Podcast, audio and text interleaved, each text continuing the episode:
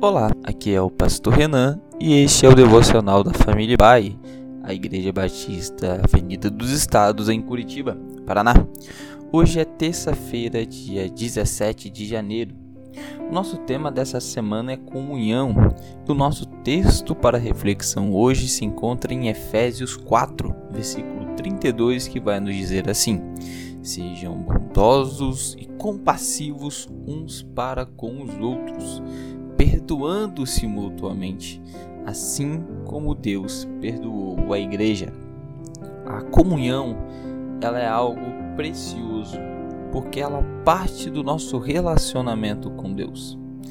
A maior e a, a principal comunhão que nós temos como cristãos é a comunhão com o Espírito Santo, é, a comunhão com Deus. E essa comunhão, ela precisa ser o pilar que testifica e testemunha a nossa conversão.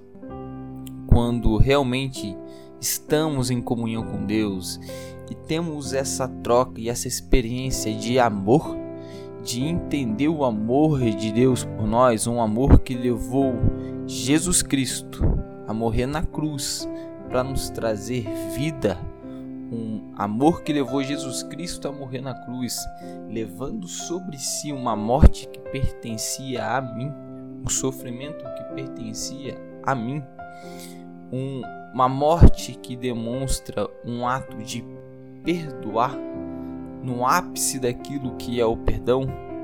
Essa comunhão testemunha tudo isso em meu coração testifica tudo isso em meu coração.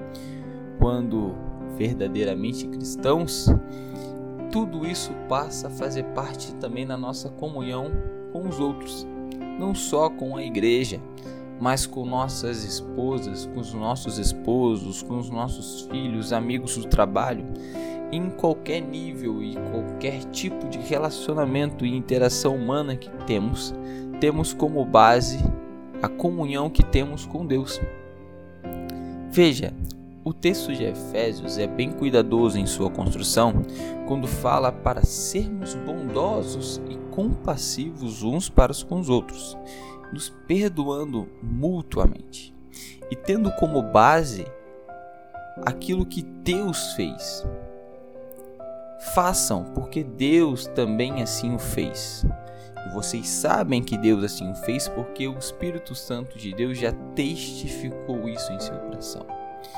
Então, que nessa terça-feira e ao longo dessa semana aprendamos sinceramente a viver essa comunhão real, não só com Cristo, mas que a partir dessa comunhão real com Cristo, as nossas ações, os nossos pensamentos sejam testemunha do amor de Deus.